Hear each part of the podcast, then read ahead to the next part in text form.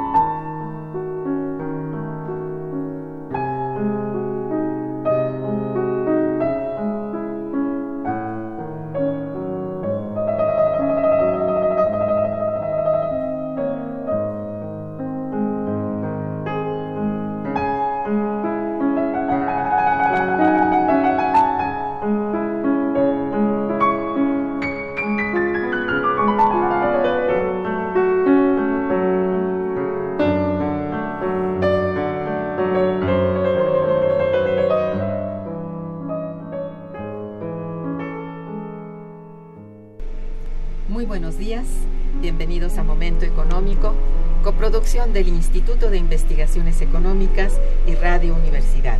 Les saluda María Irma Manrique, investigadora del Instituto de Investigaciones Económicas, hoy jueves 18 de mayo de 2017. El tema que abordaremos el día de hoy es las relaciones internacionales en el siglo XXI. Para ello contamos con la siempre valiosa presencia de la doctora María Cristina Rosas González y del doctor y del embajador Walter Astie Burgos. Bienvenidos, muy buenos días. Igualmente, gracias, por la invitación. Nuestros teléfonos en el estudio son 55 36 89 89 con dos líneas. Y para comunicarse desde el interior de la República, contamos con el teléfono LADA sin costo 01800 505 26 88. La dirección de correo electrónico para que nos envíen sus mensajes es una sola palabra momentoeconómico arroba unam.mx. De nuestros invitados, María Cristina Rosas González, licenciada maestra y doctora en Relaciones Internacionales por la Facultad de Ciencias Políticas y Sociales de la Universidad Nacional Autónoma de México, maestra en Estudios de Paz y Resolución de Conflictos por la Universidad de Uppsala, Suecia, también doctora en estudios latinoamericanos por la Facultad de Ciencias Políticas y Sociales de la Universidad Nacional Autónoma de México. Actualmente se desempeña como profesora de carrera de tiempo completo en la Facultad de Ciencias Políticas y Sociales de la UNAM.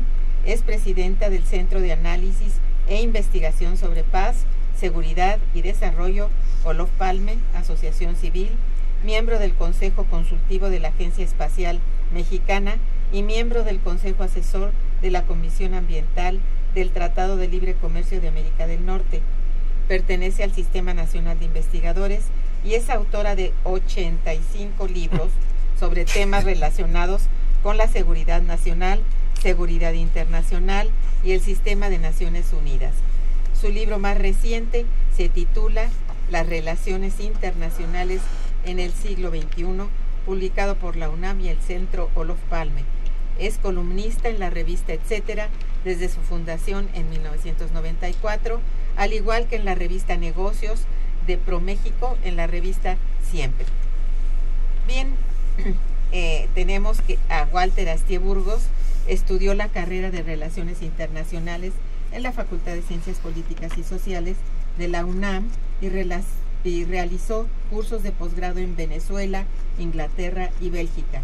Ingresó al Servicio Exterior Mexicano desempeñando diversas funciones y puestos en la Cancillería Mexicana, en la representación permanente de México ante la FAO en Roma y en las embajadas de México en Gran Bretaña, Bélgica y Estados Unidos. Igualmente fue embajador alterno en Washington, embajador ante los gobiernos de Dinamarca y Honduras, director para América del Norte en la Secretaría de Relaciones Exteriores, director general, general de la Academia Diplomática del Instituto Matías Romero de la Secretaría de Relaciones Exteriores y delegado de la Cancillería Mexicana en el estado de Morelos. Ha sido profesor en la UNAM, en la Universidad Iberoamericana, en el ITAM, en el Instituto Matías Romero, en la Universidad Católica de Honduras, en el Centro de Investigación y Docencia Económica, CIDE, en el Tecnológico de Monterrey, Campus Cuernavaca y Ciudad de México, en el Instituto Nacional de Salud Pública, en la Universidad de Anáhuac y conferencista en varias otras universidades mexicanas y extranjeras. Ha publicado 11 libros sobre las relaciones entre México y Estados Unidos, la política mundial y otros temas internacionales. Pues sí, el día de hoy tenemos el agrado de presentar este libro, Las Relaciones Internacionales en el siglo XXI. Es realmente extraordinario, tengo que decir, porque un libro muy completo sobre las ciencias de las relaciones internacionales y bueno, contamos con la presencia de sus autores, a quienes ya he dado la bienvenida y, y, quienes nos hablarán no solo del contenido del mismo, sino también de la coyuntura política y económica internacional que nos aqueja a todos. Muchos son los acontecimientos a, a analizar que conforman las relaciones internacionales del presente siglo. La explicación a detalle de dichos sucesos resulta más que necesaria si tomamos en cuenta el impacto que han generado en las principales economías del mundo. Y para comenzar con nuestro programa del día de hoy, pido a nuestros invitados compartan con nosotros cuál es, en términos generales, el objetivo o objetivos principales del libro, cómo está estructurado en términos generales también, porque es un libro muy vasto y a quienes está dirigido tan valioso material. Por favor, Cristi. Ah, muy bien, muchas gracias, Irma. Mira, este libro es un proyecto que Walter y yo empezamos a desarrollar hace ya varios años. No es nuestro primer proyecto, de hecho ya habíamos trabajado juntos en esta iniciativa de revisar eh, la problemática internacional. Y, creo, eh, digo, antes de hablar del libro, es importante destacar que lo que hemos estado haciendo en términos de publicaciones y de participación en diversas actividades académicas es muy enriquecedor porque Walter ha sido parte del Servicio Exterior Mexicano, ha, desarrollado la praxis de la diplomacia de, los aspectos de política exterior. Y yo soy académica, entonces tenemos perspectivas distintas para analizar los problemas y a la hora de analizarlos... Pero complementarias. complementarias, eso enriquece muchísimo. Entonces, eh, este libro eh, igual que el anterior que hicimos y otros proyectos que tenemos en mente, se benefician de eso, de, su experiencia, de la praxis y, de la visión académica. Este libro eh, yo considero que es tremendamente importante para las personas interesadas en las relaciones internacionales. No solo está dirigido a estudiantes o a la comunidad académica eh, abocados al tema, eh, por la forma en que está estructurado y escrito con un lenguaje sumamente sencillo, está abierto para su consideración para el público en general. Desde los años 70 no se hacía un libro así en, nuestro idioma. Es cierto. Eh, creo que eso es digno de destacar. Lo más reciente pues nos llegó de España con autores como Manuel Medina y demás, y estamos hablando de libros del año 74 o 76. Este libro se propone analizar las características de las relaciones internacionales, tiene 14 capítulos, son 15 en realidad, es que el último también está dirigido a hablar un poco del campo laboral para las personas que se interesan en estudiar relaciones internacionales. Pero, por ejemplo, el libro hace un recorrido sobre la historia de las relaciones internacionales, sobre aspectos como la guerra y la paz, la geopolítica, las teorías de las relaciones internacionales, el derecho internacional, política exterior, diplomacia, negociaciones internacionales, tratados internacionales, organismos internacionales y por supuesto aspectos como economía mundial y globalización, derechos humanos, seguridad internacional, uno de los grandes temas en el momento actual y también hacemos prospectiva, o sea, no solo es ver la historia, hacemos prospectiva, eh, nos atrevemos a dilucidar cómo será el mundo del siglo XXI. Digo, ya, ya estamos concluyendo prácticamente la segunda década de, este siglo, pero pues sí, eh, abordamos lo que consideramos serán los grandes temas, los grandes desafíos que, enfrenta el mundo en, en esta época. ¿Quieres agregar algo? Mira, simplemente eh, a lo que señaló María Cristina, yo diría esto que, pues de, cierta forma nos propusimos una muy ambiciosa tarea de que fue la de llenar un gran hueco existente en México, porque no contamos con un manual, con un libro que nos pueda servir como manual para el estudio de las relaciones internacionales. Es un excelente texto. Pues, y, nosotros como ex estudiantes de relaciones internacionales lo sabemos, que bueno, cuando estudiamos no lo teníamos a la mano o teníamos que recurrir a textos pues este, de Estados Unidos o de Europa que pueden ser muy buenos y muy útiles, pero obviamente siempre nos presentan una visión del mundo muy distinta de acuerdo a los centros de poder y demás. Entonces quisimos llenar ese hueco que no estoy seguro, pero a lo mejor lo llenamos en México y quizás también en el resto de, América Latina.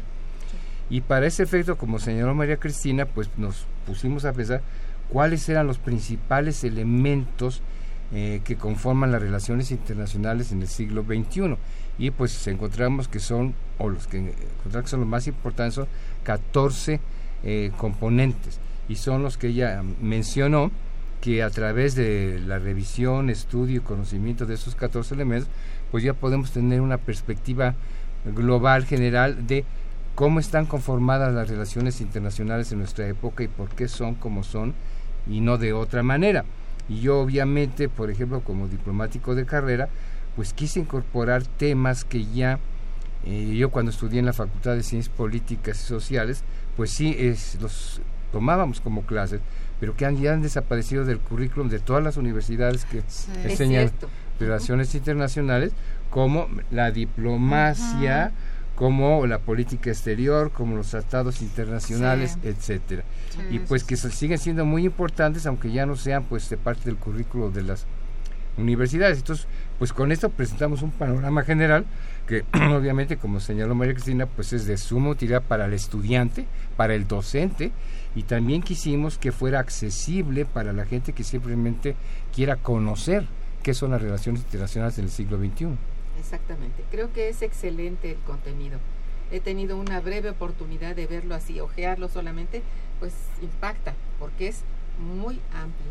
La verdad es que no me lo esperaba así tan, tan amplio. bueno, sí, y, es muy necesario.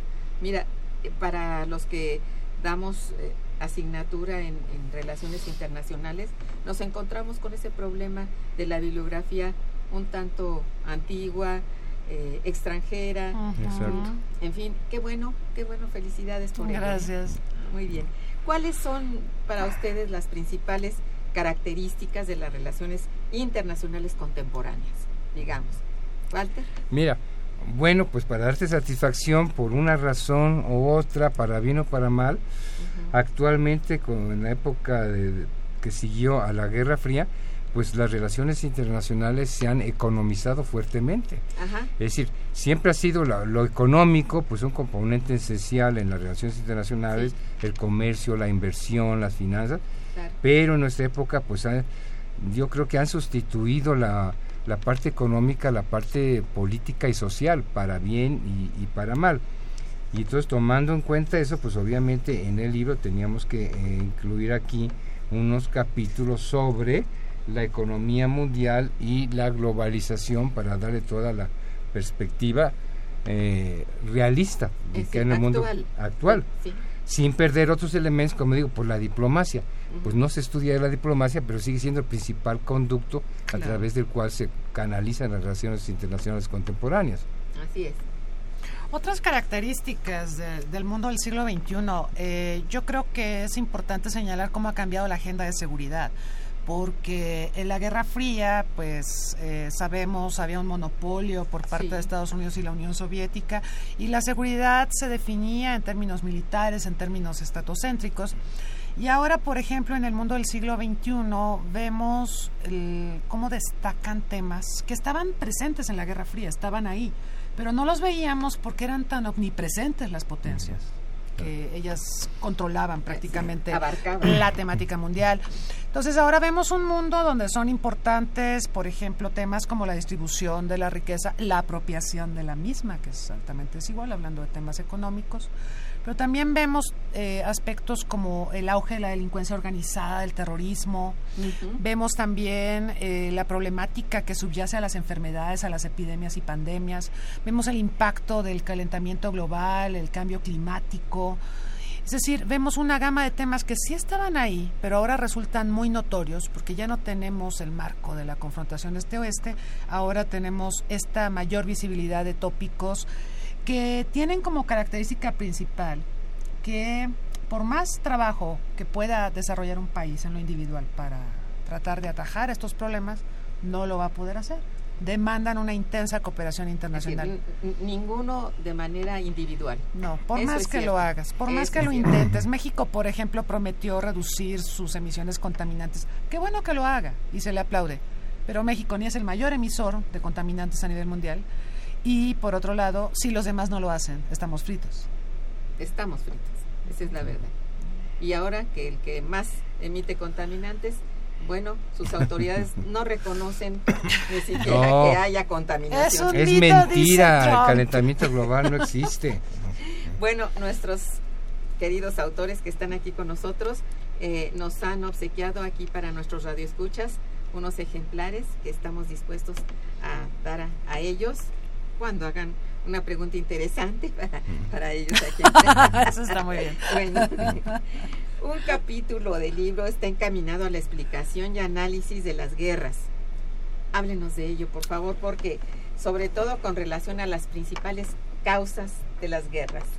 Mira, el, capítulo 1, lógicamente, pues, si queremos entender y estudiar las relaciones internacionales contemporáneas, tenemos que partir de la historia de las relaciones internacionales, porque pues es una concatenación de eventos, bueno, pues este a la, la Primera Guerra Mundial la sucedió la Segunda y a la Segunda este, la Guerra Fría y a la Guerra Fría la posguerra fría. Y en fin, una situación eh, se explica con base en lo que pasó anteriormente, está concatenado. Y de, del análisis de este primer capítulo de las relaciones, eh, de la historia de las relaciones internacionales, se desprende un elemento muy importante. Es decir, que la guerra ha sido una característica constante en la historia de las relaciones internacionales. Peor aún, ha habido a lo largo de la historia de la, humanidad más, eh, más tiempo de guerra que de paz. A pesar de que la paz pues es algo que siempre se ha buscado y se anhela y todo el mundo habla de la paz, pues ha habido más guerras que paz. Entonces, pues es indiscutible que pues estudiar las relaciones internacionales tenemos que hacer referencia al problema de la guerra y de la paz. Y en ese capítulo lo que hemos buscado, lo que quisimos es explicar, en tratar de entender cuáles son los orígenes de la guerra, por qué ocurren tantas guerras. Entonces, bueno, ahí hacemos un resumen de todos los distintos aspectos este, eh, o enfoques que se han dado, que han surgido para tratar de explicar las, las guerras desde el económico, el político, el psicológico, el antropológico, el cultural, etc. Un sinnúmero de de explicaciones que se han dado a lo largo de la historia que a fin no acaban de explicarnos por qué sigue siendo tan permanente la guerra. Y como parte pues de, de este fenómeno, pues tenemos obviamente en ese capítulo que hacer referencia a las estrategias del armamento, el derecho de la guerra, porque como somos civilizados, ¿verdad? Pues hay que poner normas para la guerra. Y como es inevitable, pues hay que cumplir ciertas normas, ¿no? Es la lógica, sí. Claro. Eh, tenemos algo muy positivo, también es el derecho humanitario, ¿no? y la solución pacífica de las controversias, el desarme y un problema que pues, es importantísimo es que la guerra como negocio, que desgraciadamente pues nos guste o no nos guste, eh, la guerra se ha vuelto un gran negocio y es componente de la economía mundial. Yo creo que este, eh, sobre todo en, forma contemporánea, hablando en lo contemporáneo, es realmente un leitmotiv. Exacto. Eh, allí, no sé, Estados Unidos ha sido el más promotor, aunque no el único, pero pues es un elemento, un factor en economía estudiado como contracíclico. O sea, para combatir eh, la crisis, pues vamos a... hacer una guerra. Exactamente. Entonces esto, bueno, en la economía se explica mucho así, pero hay muchos elementos. Podríamos decir que el ser humano lleva consigo, eh, no sé, ese elemento de, de, de guerrear por espacio, territorio, aquí se le conoce mucho por tenencia de la tierra, etcétera, eh, y, y va para el planeta, ¿no? O sea, es como que... E, es parte de nuestro instinto de supervivencia, ¿no? Exactamente. Y por eso lo tenemos, pero desgraciadamente pues creo que abusamos y hacemos la guerra y el conflicto aunque no estemos en peligro de, eh, de morir, ¿no? O dejar de existir. No, pero sí ha provocado ciertamente, este, bueno, grandes calamidades y muertes, de, sobre todo de gente inocente, civiles que, claro, ni idea, ¿verdad? Entonces, sí, esto que pasa en Siria es verdaderamente terrible, pero podríamos poner como ejemplo nuestro país que, a ver, no estamos en guerra, pero parece que sí. Entonces, esto de tanta muerte en este país no, no tiene una explicación más que parece que continuamente este es el, el punto, ¿no? Pero no son solo muertes por delincuencia organizada, digo, hablando de los nuevos temas, lo que comentábamos en otro programa, este con Calderón 70 mil muertos por delincuencia organizada y medio millón por diabetes mellitus, ¿no? Exactamente. entonces, sí. ¿no? Siete muertos por diabetes por uno de la delincuencia organizada. ¿Dónde están las prioridades nacionales? Que la prioridad nacional no, no está presente, perdón. No, mira, sí, absolutamente. Y de este capítulo yo me remito al capítulo 14 que es el mundo en el siglo XXI, que en el primero abordamos pues la historia en general, pero ya en este 21, casi al final del libro, pues lo que tratamos de decir, ¿y qué está pasando ahorita en el mundo? Y bueno, ahí analizamos los grandes problemas contemporáneos. Y uno que tenemos es muy importante, es que estamos en, viviendo en un mundo de pocos ricos y muchos pobres. Una desigualdad atroz. Claro, y queremos explicar el origen de la violencia, pues ahí tenemos una razón básica, por qué secuestran, por qué matan, por qué roban, por qué hay los guachicoleros, pues, por la pobreza, la brutal desigualdad de la riqueza que hay, el 1% de la población mundial que concentra casi la mitad de la riqueza mundial. Así es, y sí, ahí has puesto el punto bueno, digamos, más neurálgico, digamos. Vamos a hacer una breve pausa y regresaremos. Quédense con nosotros. Está escuchando Momento Económico.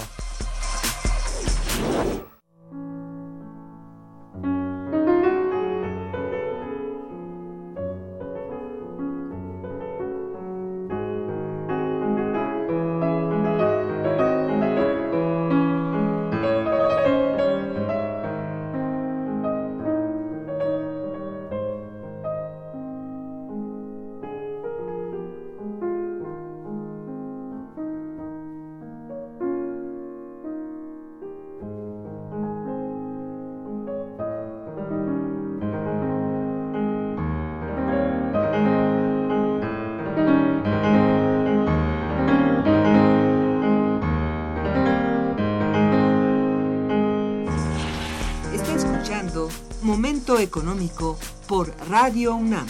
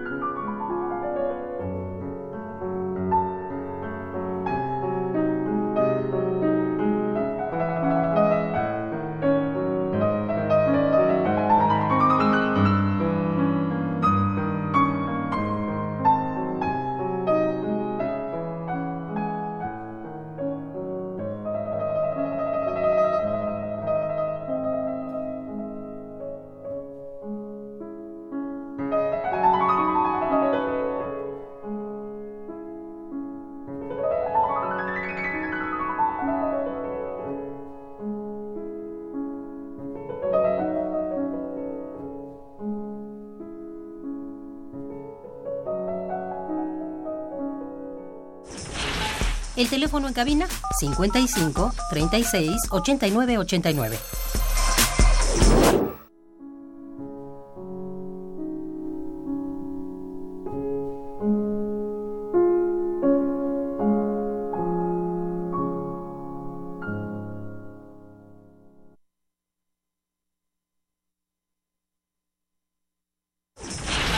El teléfono en cabina 55 36 89 89.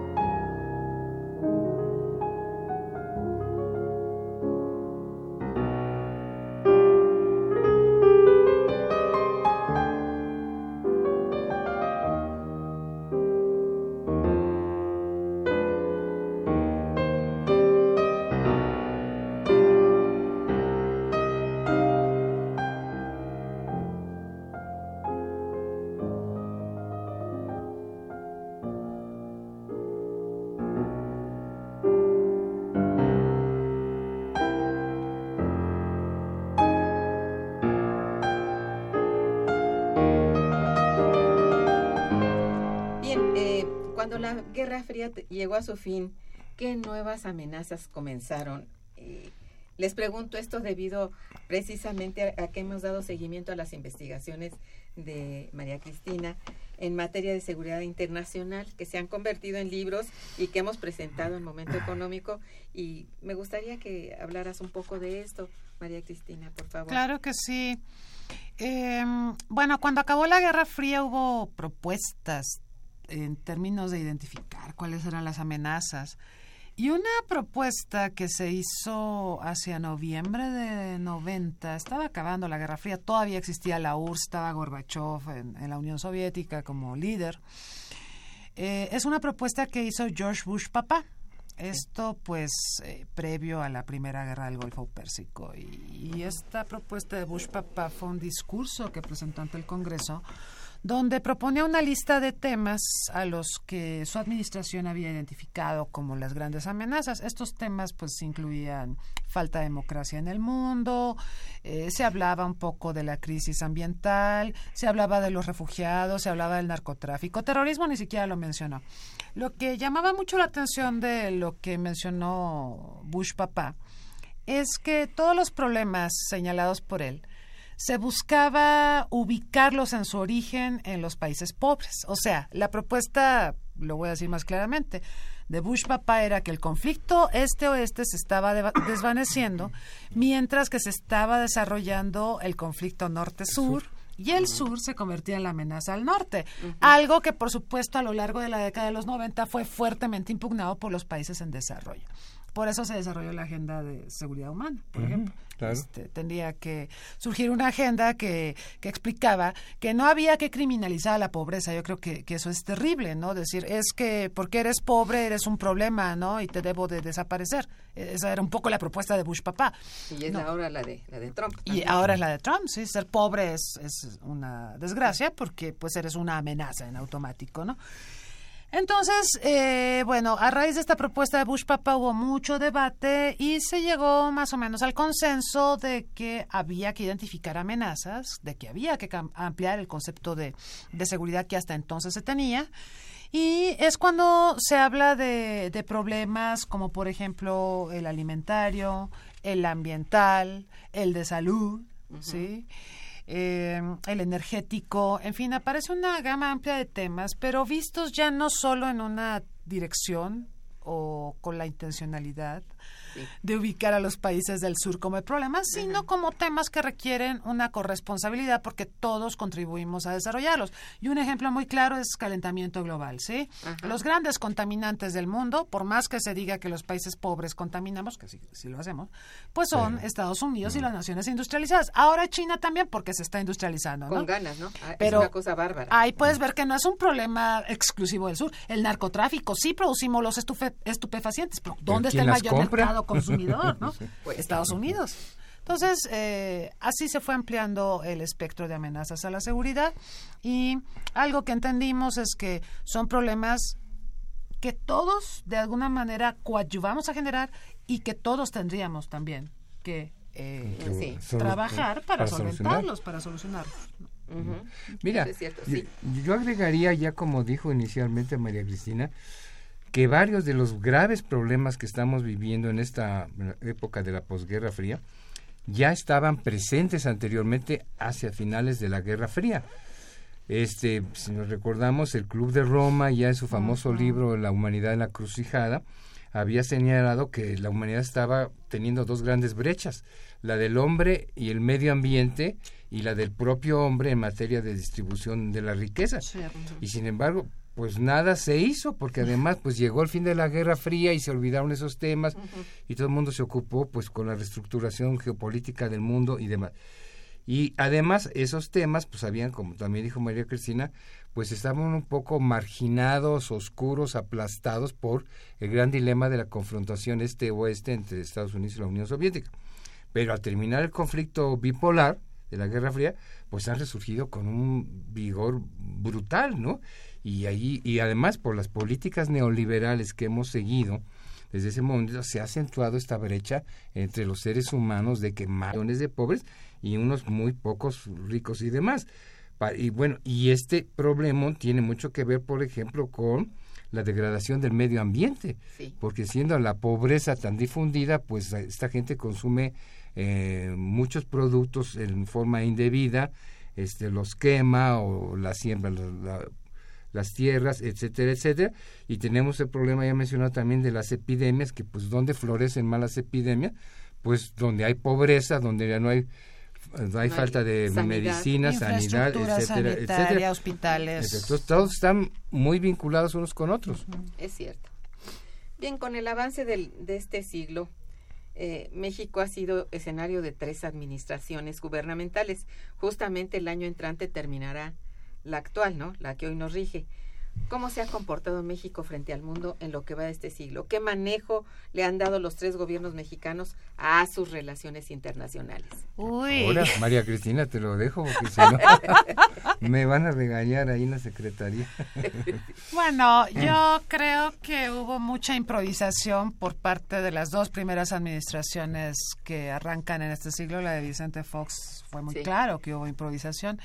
Y la de Felipe Calderón, no tanto porque hubiera o no improvisación en su caso, sino porque no le importaban las relaciones internacionales, ¿no? Definitivamente. Definitivamente no era un tema prioritario para él. Para él lo prioritario era el combate a la delincuencia organizada Sí. y ahí cargó sus baterías, ¿no? Pero solo ese tema, o sea, había muchos otros temas en la agenda nacional que, que él descuidó.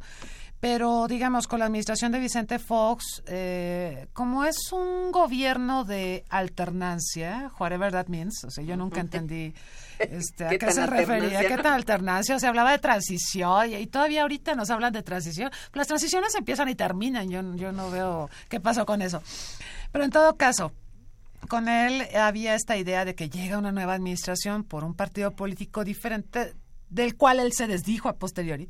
Pero bueno, y eh, también llega para legitimarse en el poder diciendo que todo lo que se hizo antes estaba mal y que había que cambiar todo o el estilo de hacer las cosas y por supuesto hay cambios tremendos en materia de política exterior, para mal, tengo que decir. Eh, me parece que, que para mal. Lo vimos con Cuba, lo vimos con China, lo vimos con la Unión Europea ¿Cierto? eh, con América Latina, ¿sí? hubo un declive tremendo y eh, este declive se mantuvo con Calderón. Yo sí quisiera insistir que hay una diferencia entre Calderón y, y Fox. Fox fue un improvisado. Calderón no se interesó por los temas internacionales. Tampoco. Entonces, no hubo, un, digamos, una reformulación, una reconstrucción de la política exterior con Calderón, pero sobre todo porque su prioridad no estaba ahí. Eh, le ha tocado a, a Peña Nieto hacer esta reconstrucción, esta reconfiguración, el rearmar nuestras relaciones internacionales. Yo no diría que lo ha hecho mal, yo no diría que lo ha hecho mal. Yo pienso que incluso en el Plan Nacional de Desarrollo, cuando habla de México como un actor con responsabilidad global, es una forma de decirle al mundo, oigan, pues estamos aquí tratando de reconstruir y de rehacer, pero somos un socio con el que se puede contar y, y- y somos un país confiable y, que busca reforzar sus relaciones con el mundo. Le ha costado trabajo, eh, ciertamente tiene que lidiar él con la pesada losa, como el pípila, de la imagen internacional del país. Pues sí. Eso es terrible. Oh, sí. Sí. Eh, y bueno, eh, claro, también hemos tenido que lidiar con la terrible crisis económica, el desplome en los precios de los hidrocarburos, nos- una de nuestras principales fuentes de, de ingresos. Y entonces él tiene que usar mucho de la política exterior, por ejemplo, para atraer recursos, para, para solventar eh, esta crisis económica. Entonces, ahora eh, se trabaja mucho en imagen, pero en términos turísticos, en términos de llamar la atención de inversionistas extranjeros, en fin. Y en este marco llega Trump a avisarnos que se endurecen sus relaciones con el mundo Ay, y sí. con México en particular. Además, él hizo un bullying tremendo a México durante su campaña presidencial. Anuncia deportaciones masivas. Ese es un tema que nos preocupa por el tema de remesas, ¿no? Sí. Entonces, ha sido bien difícil, bien complicado para Peña Nieto lidiar con el tema internacional. De verdad, la coyuntura no ha ayudado, no ha ayudado tampoco que siempre hay falta de planeación con nuestros gobiernos. Son políticas de gobierno las que tenemos, no de Estado. Entonces, eso no te ayuda mucho a, a tener un plan B, si falla esto, ¿qué hago? Este, no, es- hay mucha improvisación. Mucha improvisación, eso diría yo también. Sí, pero, pero mira, dentro de todo sí se nota una diferencia, un, un mayor interés en esta administración por los temas de política internacional que respecto a las administraciones precedentes. Fueron prácticamente olvidadas en, en- en las dos anteriores. Y, y para mal. Y para mal. Sí. Mira. Perdón, Walter. Yo iría un poco más lejos. Yo, yo siento, recordando los momentos más gloriosos de nuestra política exterior, de nuestra diplomacia, después de la revolución de 1910, gente como Carranza, gente como Plutarco Elías Calles, esto, Madero, Cárdenas. Cárdenas, etcétera. Yo siento que lo que nos ha pasado es que hemos perdido simplemente brújula y rumbo, punto. ¿Y por qué? Porque no tenemos ni una brújula ni una rumbo, ni un rumbo en materia de política interna. No tenemos un proyecto de nación. Efectivamente. Y entonces, pues obviamente toda política exterior responde al proyecto de nación que tengas para apuntalarlo y es el reflejo de él. Si no hay un adecuado proyecto de nación de qué es lo que queremos ser como país y dónde vamos o dónde no vamos, pues no hay una política exterior clara y definida. Y entonces, pues hemos dado tumbos porque a veces sí tenemos algo, buscamos esto, otras veces ni se interesan en la política exterior, pero pues esto es un reflejo de la realidad interna del país. Sí. Muy cierto, has Sí. dicho una gran verdad. Efectivamente, la falta de proyecto es pues lo básico. ¿eh? A partir de allí, mm, sin ninguna idea de lo interno, pues lo externo está como que, bueno, Pues lo externo Ah, refleja es el un desastre interno, ¿no? sí. Claro. Está del mismo modo, ¿no? Eh, eh, bueno, un capítulo muy importante de ustedes en este libro es eh, de las relaciones eh, internacionales contemporáneas. Eh, sin duda, con lo de Donald Trump, ay, no sé. ¿Qué piensan ustedes que significará para México? No, no quiero meterlos en mucho problema. Para cualquiera es así como, uy. ¿no? Pero, a ver, pero, mira, A sí, ver, te ¿cuál sería entiendo, tienes de lógica, vista? pero Sí. desgraciadamente terminamos el libro antes de que ocurrieran las elecciones y todo eso. Entonces ya no abordamos tan a fondo como No, pues, pudo haber mm. sido porque pues eso sería el mundo en el siglo XXI. Sí hacemos un atisbo de los cambios que están ocurriendo, pero ya no nos tocó, por ejemplo, pues el Brexit o Trump, pues que más o menos va la- en cosas en la misma línea y demás, entonces ya no lo abordamos. Pero obviamente, pues esto yo creo que nos lleva al tema que decíamos, que nos referíamos anteriormente de la pésima distribución de la riqueza. Y lo que pasó, en- ha pasado en Estados Unidos se explica mucho en función de eso Sí, claro. que los partidos tradicionales como republicanos y los demócratas se han olvidado de un importante segmento de la población, los marginados, los ol- olvidados, los rezagados, por la concentración de la riqueza en el 1% de, de la población. Y entonces, pues estos en su desesperación actúan de manera visceral, con el hígado, y pues lo que quieren es un cambio. Y entonces escogen pues a quien se presenta, así como pasó en Alemania con Hitler, ¿no? A ver quién ofrece un cambio, porque Llega no... un machazo allí Pues diciendo sí. yo lo puedo todo. Pues sí. Mm. Y, y ha sido una decisión muy reflexiva Sí. porque lo único que apoyaron fue cambio, porque ya no queremos lo tri- tradicional. sí. Y lo mismo explica el Brexit en este en Inglaterra, que pues le echaron la culpa a la Unión Europea de la marginación de un segmento de la población. Sí. Y la tenemos, sus consecuencias las estamos viviendo ahorita con este señor bastante lunático, bastante loco, sin experiencia de gobierno, que cada día se mete en un escándalo y tiene ahí unos enredos, ¿verdad?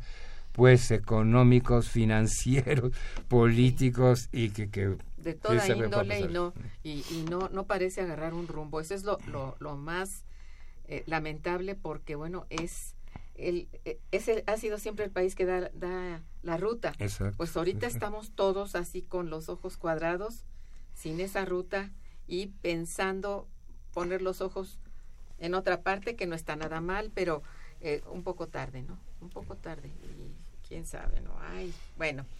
¿Cuáles son entonces los actores esenciales de las relaciones internacionales contemporáneas?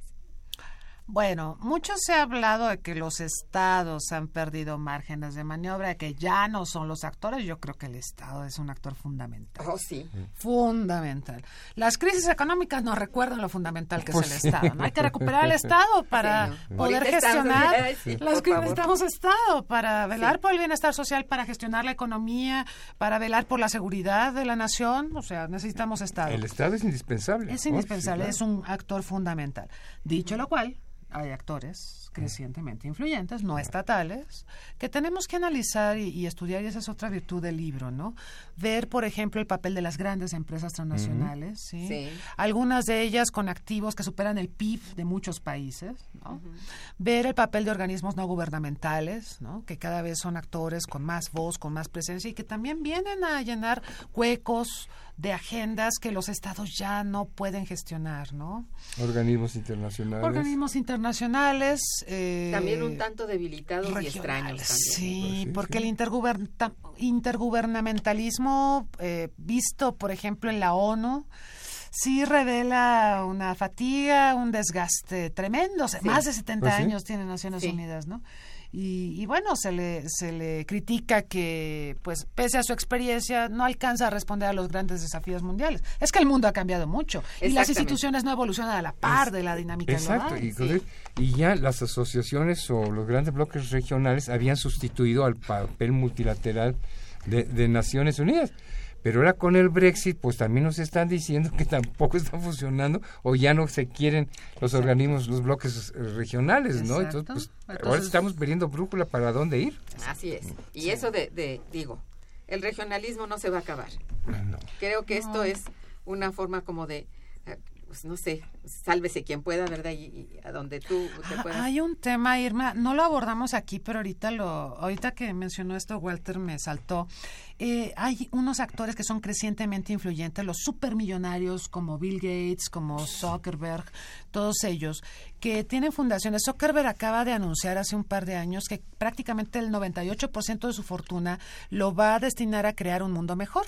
Tú dices, ay, qué Oh, bonito, ay, sí, qué, qué- bonito. qué romántico. Ajá, ¿sabes qué pasa? Que ellos ya son eh, entidades, es- estos filántropos, que gestionan la agenda global en materia de cambio climático, la agenda global de desarrollo, Sí, quieren sí. combatir la malaria, etcétera, y ellos no son entidades a quienes les puedas pedir transparencia o que transparenten cómo funcionan.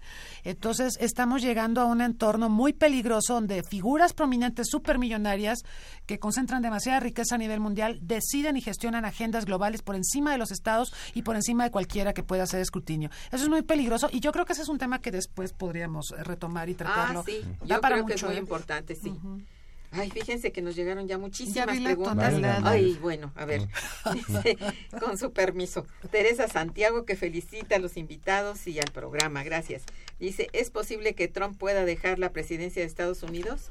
Yo afirmo contundentemente que sí, va sí. para allá. Más tarde, más temprano, este año o el otro, también. pero va un impeachment a fuerzas. claro. Sí, por el escándalo ahorita con Bendito Rusia. sea Dios. sí, sí, sí. Sí, no. Está bien. Sí. Andrea Hernández también fe- los felicita mucho y al programa, gracias. Dice, ¿cómo llamaríamos al, nue- al nuevo orden internacional después de los conflictos que actualmente se están desarrollando? Nuevo desorden internacional. Sí. sí. La geopolítica del caos, Sí, sí. lo que estamos viendo es un caos. Sí, muy bien. Eh, también José Lira dice, ¿por qué la diplomacia en México no ha podido solucionar el pro- problema migratorio? A ver, Bueno, Walter. porque es un problema muy complejo y esencialmente pues depende de Estados Unidos. Entonces, si hemos usado la diplomacia, hemos buscado soluciones, etcétera, etcétera, pero pues no ha habido la respuesta idónea en Estados Unidos por muchas razones, pero entre otras porque el problema migratorio se ha politizado brutalmente allá y vemos que Trump lo está usando no con objetivos este realistas y demás, sino políticos y demás. Entonces es muy difícil lidiar con ese problema. No, y de odio, es que es una Pues cosa sí, horrible. ¿no? claro. Sí.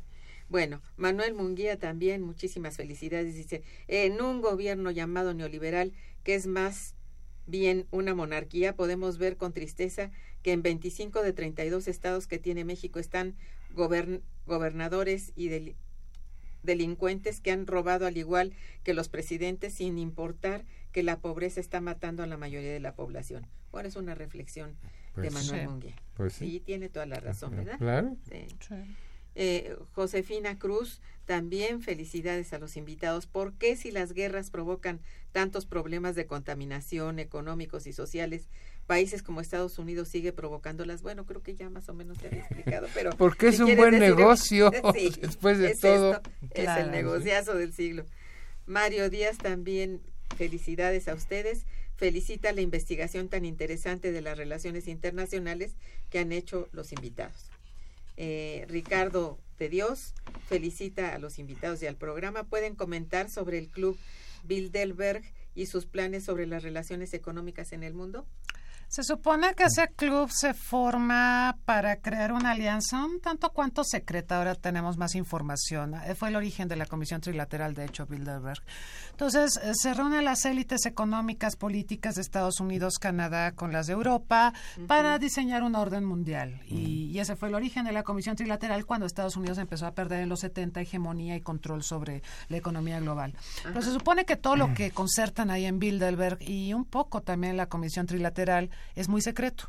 ¿no? Entonces no, no hay escrutinio, no hay transparencia y se dice que ahí se toman las decisiones más importantes a nivel mundial. Ve nomás, pues sí, ese es el ese es el fondo del problema. Tú hablabas hace rato de nuevos actores que son estos grandes millonarios. Pues ahí se reúnen y ahí acuerdan. Ese liderazgo. ¿Qué, políticas impulsar? Exactamente. Y sin transparencia ni rendición de cuentas ni nada de eso. Vaya pues. Carlos Martínez también, felicidades. Dice, ¿qué posibilidades hay de tener una libertad de fronteras en el mundo? Eh, Por el momento no. Yo creo que es una aspiración a largo plazo. Pues Europa es el gran ejemplo, ¿verdad? Que hay movimientos, de, pero pues ahorita tiene sus avatares. Yo creo que sí, a largo plazo, yo creo que vamos para allá crear un mundo unificado, pero por el momento tenemos unos tropezones terribles. Terribles, que pues no. terribles, sí, sí, es cierto. Mm. Esto de la Unión Europea se frustró muchísimo, ¿no? Bueno. Eh, felicidades a, los invitados, dice Jorge Tapia. Pueden dar el título completo del libro y decir dónde se puede comprar. A ver, el título yo se los doy. Las relaciones internacionales en el siglo XXI. Los autores Walter Astie Burgos, María Cristina Rosas. Y se vende en, las principales librerías, ¿no? Mm, de la UNAM y sobre todo en la librería de la Facultad de Ciencias Políticas. Muy bien, ahí puede usted conseguirlo. Eh, eh, Silvia Suárez, también felicidades a ustedes. ¿Pueden dar un correo electrónico los invitados? Sí, claro. Bueno, el mío es eh, todas minúsculas, corrido mcrosas.unam.mx. Muy bien, pues ya están ustedes servidos. ¿Cuáles son, a ver, volviendo a nuestro, nuestro coloquio aquí con ustedes. ¿Cuáles son los conflictos internacionales más importantes en el presente siglo? Este, otro programa, Irma, otro programa. Continúan siendo el terrorismo, el hambre, la salud, algunos de los más ay Dios, más de los más importantes. Es cierto que existen problemas internacionales que la humanidad jamás podrá resolver. Ah, qué caray. ¿Cuáles son los conflictos más importantes? Bueno, yo diría que los que emanan precisamente esta polarización entre ricos y pobres, ¿no? O sea, la pobreza no me parece que sea un problema de seguridad per se, pero sí condiciona una serie de situaciones que generan malestar, inseguridad, este, falta de acceso, por ejemplo, a medicamentos o, o problemas ambientales. O sea, creo que todo va de la mano.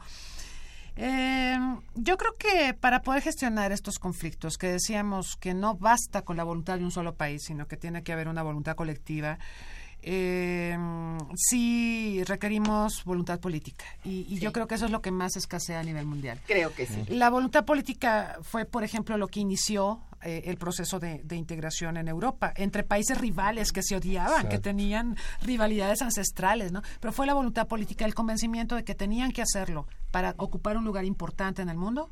Eso fue lo que los llevó a concretar este proyecto. Y hay muchos otros ejemplos de voluntad política en el planeta. Eh, yo agregaría esto, y lo mencionamos aquí en el libro, hay un nuevo tipo de guerras que se llaman las guerras por los recursos. Es decir, que los recursos naturales están siendo cada vez más escasos y van a desaparecer. Yo creo que ahorita son el leitmotiv. el petróleo, los minerales, todo eso. El agua. El agua. Claro. Bueno, y entonces eso explica por qué la zona más conflictiva del mundo es en la zona del Golfo Pérsico y el Medio Oriente. ¿Por qué? Porque el petróleo y el agua. Eh, y el gas, exactamente. entonces, entonces, además de otros problemas, pero ahí la base de esto, pues es que hay una competencia por apoderarse de esos recursos naturales. Y que queda muy claro con la actitud de Estados Unidos. Exacto. Bueno, permítanme, hay otras muchas llamadas, perdonen, ¿eh? Agustín Mondragón felicita a los invitados y al programa. Dice, desde que México en sus relaciones internacionales dejó de lado la ley Estrada, especialmente México ha dejado de lado su soberanía. Ahora vemos que los drones violan las, la soberanía espacial, las construcciones en, las, en los puertos y violan la soberanía marítima. En la tierra no se podrían tener propiedades a menos de un kilómetro del país vecino, pero ahora el Estado de Derecho, por el poder de las transnacionales, lo han reducido a una simple gerencia que deja libre la explotación, arrebatando los derechos a los creadores de capital, que son los obreros, campesinos y amas de casa. Es un comentario. Y estamos casi de acuerdo. Pues sí, no, no deja tener razón. Pues sí. David González, también felicidades a ustedes. Dice, la violencia e incertidumbre que vivimos a nivel global puede llevarnos a una tercera guerra mundial. Mm. Eh, sí, bueno, sí, no. Ah, mira, hay, la, violencia está extendida y es en todas formas, de guerras, de, de golpes de Estado, de delincuencia, etcétera, etcétera. Pero hay que recordar que la historia nos recuerda que las grandes guerras mundiales solo han ocurrido cuando se enfrentan las grandes potencias, no grandes potencias con países periféricos. Y ahorita no tenemos ningún conflicto entre grandes potencias que es lo que lleva a las guerras mundiales. Yo creo que ahorita tenemos a la violencia muy administrada, muy focalizada, ¿no? Eh, que para eso fue creada Naciones Unidas, por ejemplo. Su objetivo era crear un mundo donde las amenazas a la paz y la seguridad internacionales fueran, eh, digamos, eh, mínimas. Eh, ¿Eso a qué te lleva? A administrar los conflictos. Cuando surge un conflicto hay gestión, por ejemplo, el Consejo de Seguridad, se crean operaciones de paz, etcétera. No todos los conflictos se manejan así, pero es cierto, no hemos visto una confrontación entre grandes potencias porque hay otra cuestión tenemos armas de destrucción en masa que podrían volar en pedazos al planeta. Entonces, la guerra pierde racionalidad. Si la guerra es la continuación de la política por otros medios y tienes un sistema de armamento que te va a destruir al planeta, todo pierde sentido. Entonces, no hay tercera guerra mundial porque las armas existentes, las armas nucleares, para decirlo más claramente, no son armas tácticas, no son armas que puedas usar en el campo de batalla entre un combate entre delincuencia organizada y ejército mexicano. No, no, ¿no? claro. Tienes toda la razón. Está muy bien. Alfonso Velasco dice la presidencia de Trump. Más preguntas. La presidencia de Trump marca una nueva etapa en las relaciones internacionales. Eh, Mira, te voy a decir sí por el momento, pero yo creo que este es un bache un tropiezo en el camino. Esta es una, una situación totalmente irregular y absurda para Estados Unidos y para el mundo. Y, eso se va a superar y vamos a regresar a la normalidad. Esto no puede seguir así. ¿A dónde, eso es totalmente anormal. Razón. Sí, es una anomalía. Y de San Román dice, ¿cómo son las relaciones con China? Si China está comprando la deuda del mundo, ¿para dónde vamos? Pero las relaciones de quién con quién, de México con China, porque con China tenemos un déficit económico brutal, comercial, lo, hemos comentado. Este es un aliado potencial, nos está haciendo muchos guiños, porque también se ve que con Trump hay un vacío de poder a nivel mundial y no hay liderazgo, entonces China está haciéndole guiños al mundo, México está, incluido. Está entrando con, todo. Con todo, va con sus pasitos así, a lo chino, así, y, va avanzando. pero al respecto a la pregunta anterior, aquí vemos que lo difícil que sería una confrontación, una guerra entre Estados Unidos y China, por los tremendos, brutales vínculos económicos que existen entre los dos. no se puede. No pueden. Y eh, mm. China volvió a Estados Unidos tan interdependiente de los chinos que no, no, no es opción para Estados Unidos. Muy bien, pues eh, se nos ha agotado el tiempo, desgraciadamente.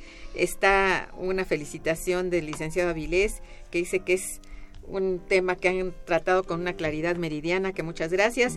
Alondra Solís también los felicita mucho, dice, pueden dar un número telefónico. Bueno, dieron su, su, correo, electrónico. su correo electrónico y bueno, yo no tengo más que agradecerles eh, cumplidamente su asistencia porque han sido extraordinarios. Ah, estaba muy Muchas interesante. Gracias. Podemos seguir otra hora. Podemos seguir otra hora. Están emplazados para otro programa, así que ni se escapan. ¿eh? Muchas gracias a nuestros radioescuchas por su atención y participación. Estuvo en los controles técnicos Socorro Montes, en la producción Santiago Hernández y Araceli Martínez, en la coordinación y conducción Irma Manrique, quien les desea muy buen día, pero mejor fin de semana. Gracias.